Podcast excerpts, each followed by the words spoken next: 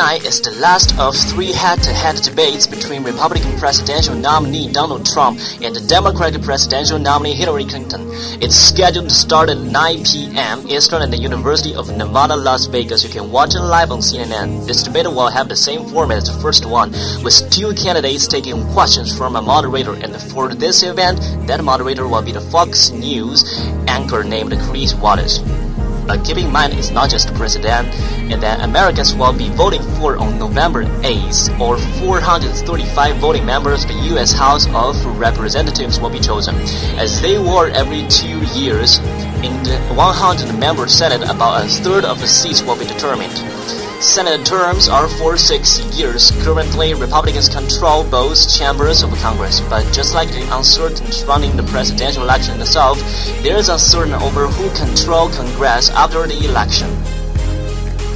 And for the Senate, the math is complicated. Right now, the Senate has 54 Republicans and 44 Democrats and 2 independents. 34 senators are up for re-election this year. Here is saying you need to remember, and Republicans wish they could forget, that Democrats only need to gain five seats to gain control of the Senate. They face a more difficult battle, though, in the House of Representatives. Democrats need to gain 30 seats to win back the majority there. It's a high hurdle with relatively few competitive districts. But House Minority Nancy Pelosi said that if election were held this week, Democrats would regain control of the House. Republicans disagree. Still, Speaker of the House Paul Ryan told Republican donors that Trump's members are worse than John McCain's war in 2008. 2008 is the year that Democrats did indeed win back the House of Representatives and Pelosi was Speaker of the House. They held control for the first two years of Barack Obama's presidency. Why are the House and the Senate so important? Well, first, they share responsibility for creating and passing the country's laws. Second, Senate confirms or rejects the president nominees to the Supreme Court.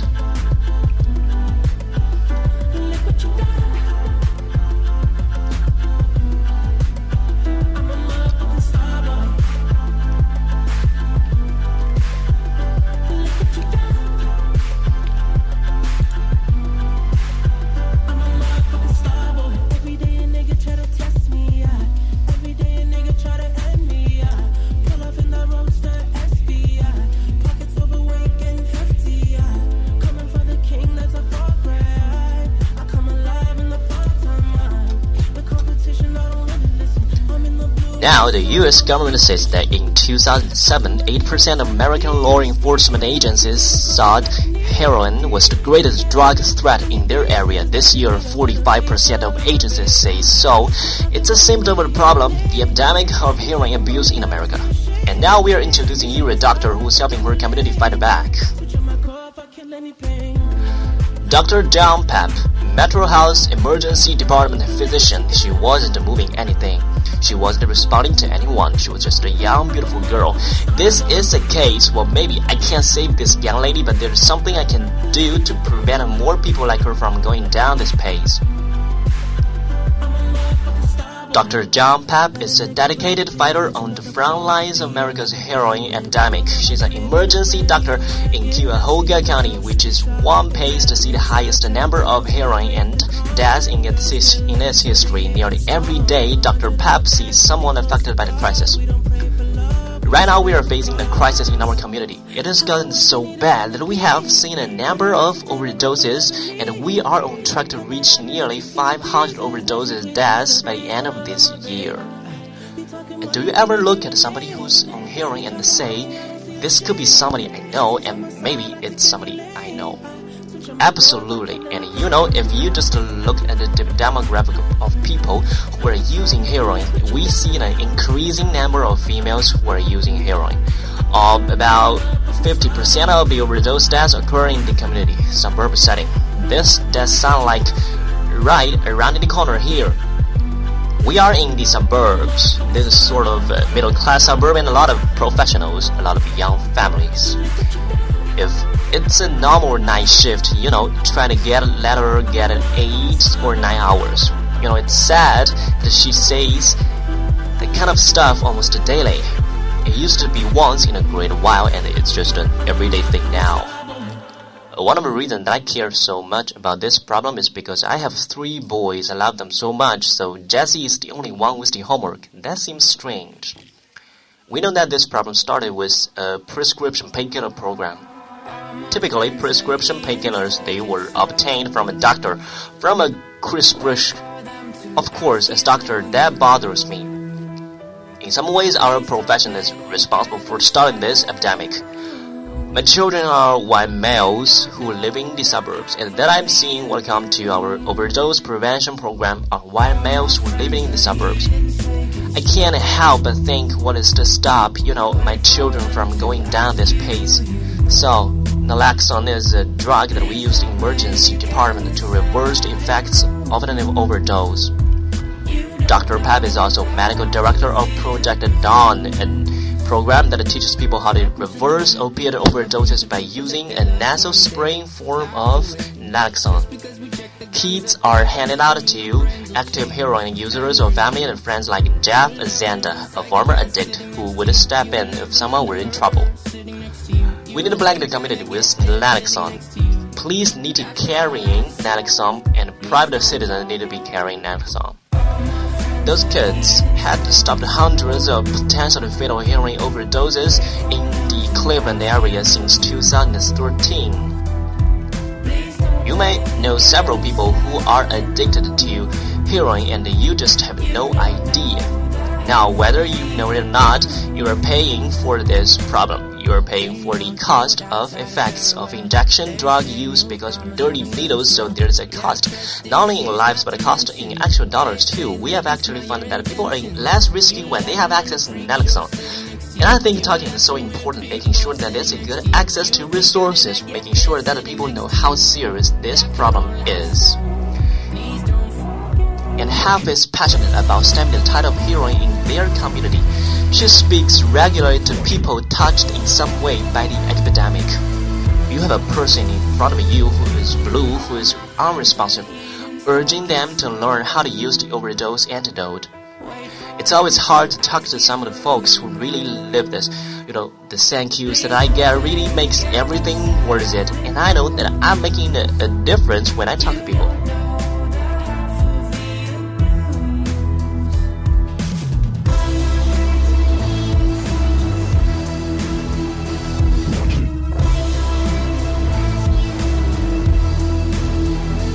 From North Africa, scientists examined the Great Pyramid of Giza that think they might have discovered two hidden rooms in the structure. The Great Pyramid is the largest of Giza's three pyramids. Researchers believe it was built more than 4,500 years ago. Scientists have been scanning the pyramid, kind of like uh, taking X-rays and hit a scan of it, and they detected what would be unknown cavities or rooms inside the structure. More tests are needed before researchers can be sure these rooms are significant. At this point, they only add to the mysteries of the Great Pyramid. And another mystery is troubling officials in South Africa. Thousands of critically endangered frogs living near Peru's Lake Titicaca have died or no one knows why. The Titicaca water frog has struggled in recent decades. It's been overhunted for food. It's lost parts of its inhabitat. Exotic truck have been eating the frog's tadpoles, but investigators are trying to find out what's causing so many of them to suddenly turn up dead. Some residents of the area think that raw sewage coming from a nearby city might be killing the frog.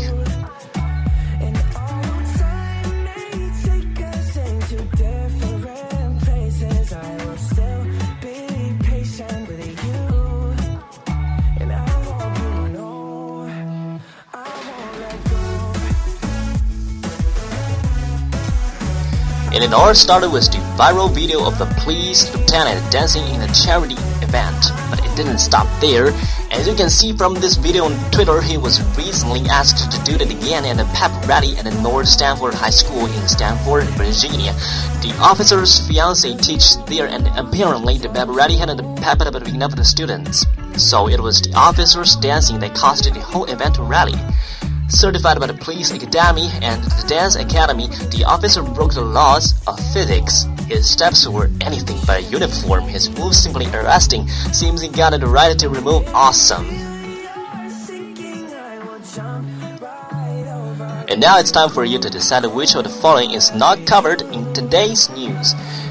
Number A is the scientists have found out two hidden rooms in the Great Pyramid of Giza. Number B, endangered frogs living near Peru's Lake Titicaca have died and no one knows why. Number C, tonight is the last of three debates between Republican nominee Donald Trump and the Democratic nominee Hillary Clinton. Number D, the epidemic of heroin abuse in America.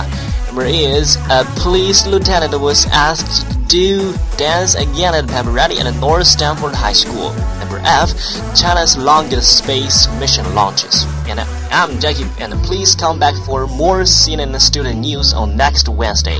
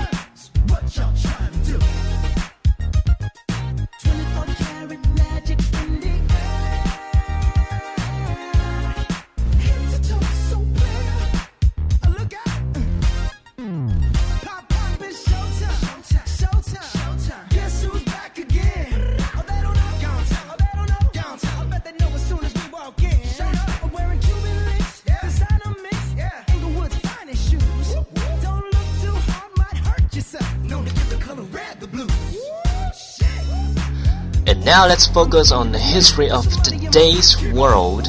On October 19, 1812, Napoleon, the Emperor of France, started his retreat from Russia. Napoleon began his military career as a regular officer in the French army and quickly moved up in rank. He became the leader of the French army. He wasn't satisfied with being the leader of the army, though. He wanted to be the leader of all France. In 1804, Napoleon became Emperor of France. He not only ruled France, but all the countries conquered by France. And by 1808, Napoleon had conquered most of Europe. Now he turned his attention toward Russia. In June 1812, Napoleon led an army of about 600,000 men into Russia. The Russians knew their weak army could not defeat the great army of Napoleon. The Russians had to think of another way to defeat the invading army. When Napoleon invaded Russia, he was not met by the Russian army. Without a Russian army to stop his march, Napoleon moved deeper into the Russian countryside. As Napoleon drove further into Russia, the Russian people began to burn their crops and their villages. By September 1812, the French army reached Moscow, the capital of Russia. Most of the Russian people had left the city, and shortly after that, a fire destroyed the capital.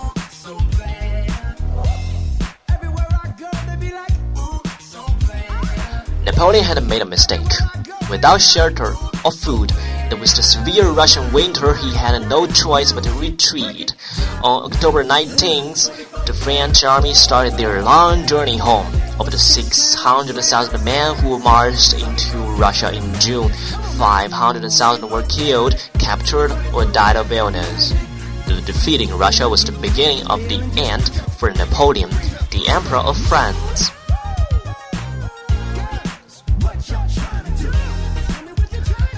今天呢是二零一六年的十月十九日，在历史上的今天呢，有一位伟人，也就是在这个节点上，他遭遇了人生中的转折点，这就是啊著名的拿破仑，而这场战役就是著名的莫斯科战役。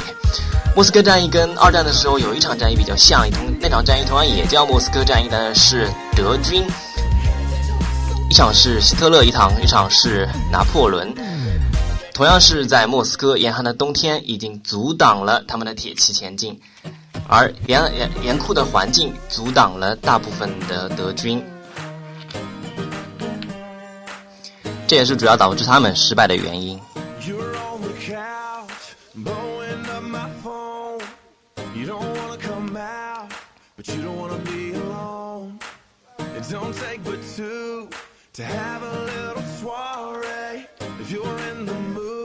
Sit tight right where you are, babe. Cause I'll be at your door in 10 minutes. Whatever you got on, girl, stay in it. You ain't gotta leave the house to have a good time. I'm gonna bring the good time home to you. We'll have a.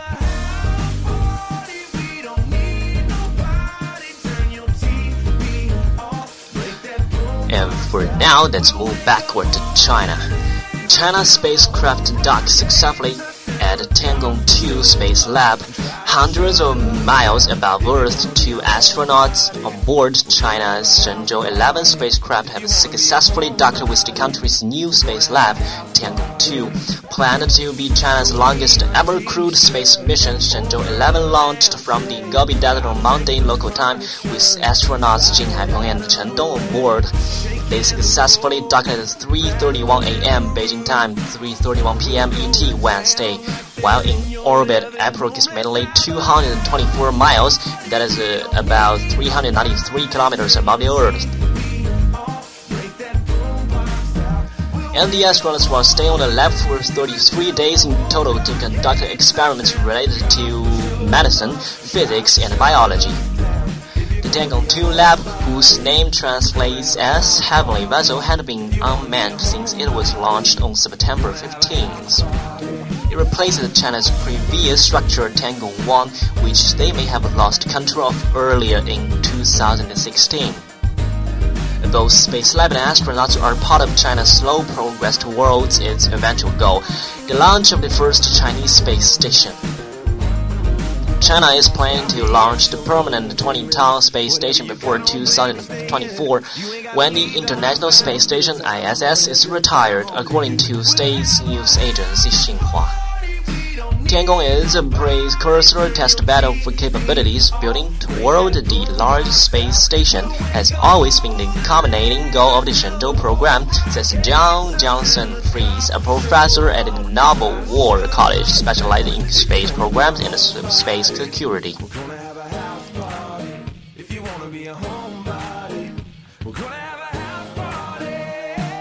And Shenzhou 11 is China's first manned space mission since 2013 and is indicative of the country's huge ongoing push onto the space race. Since its first satellite launch in 1970, China has spent huge amounts of money and resources in training and has elaborated space plans going forward, including sending a robotic probe to Mars and a potential manned mission to the moon.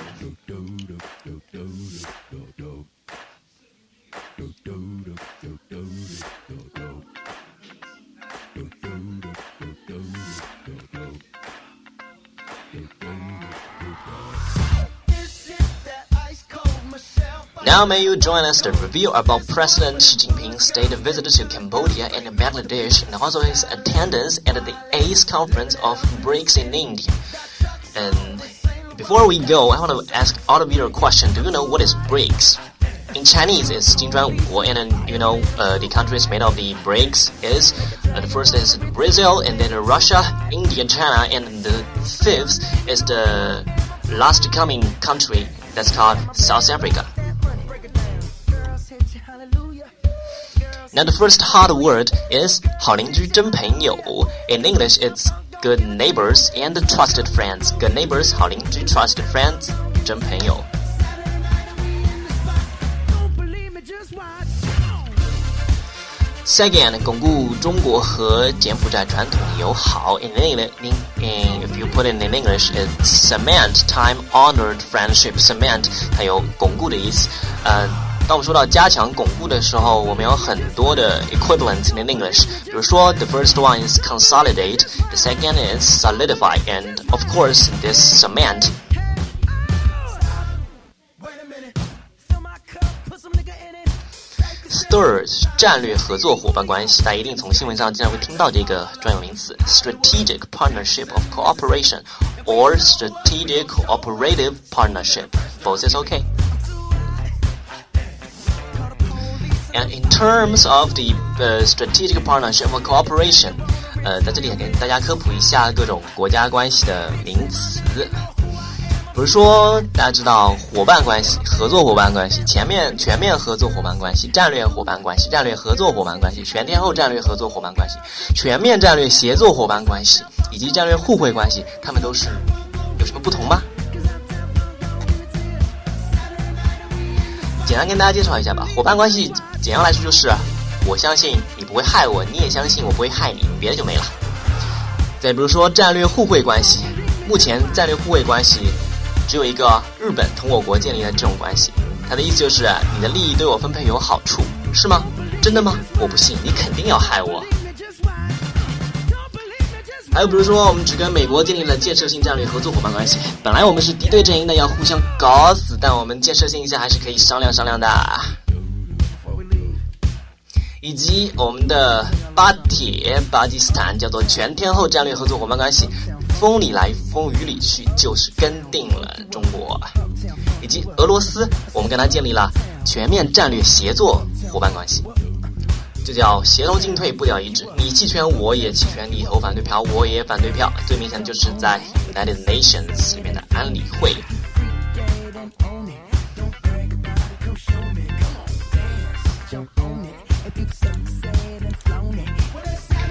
And I think that's all here still in English Bridge. I'm your friend Jackie. See you next week. Good night.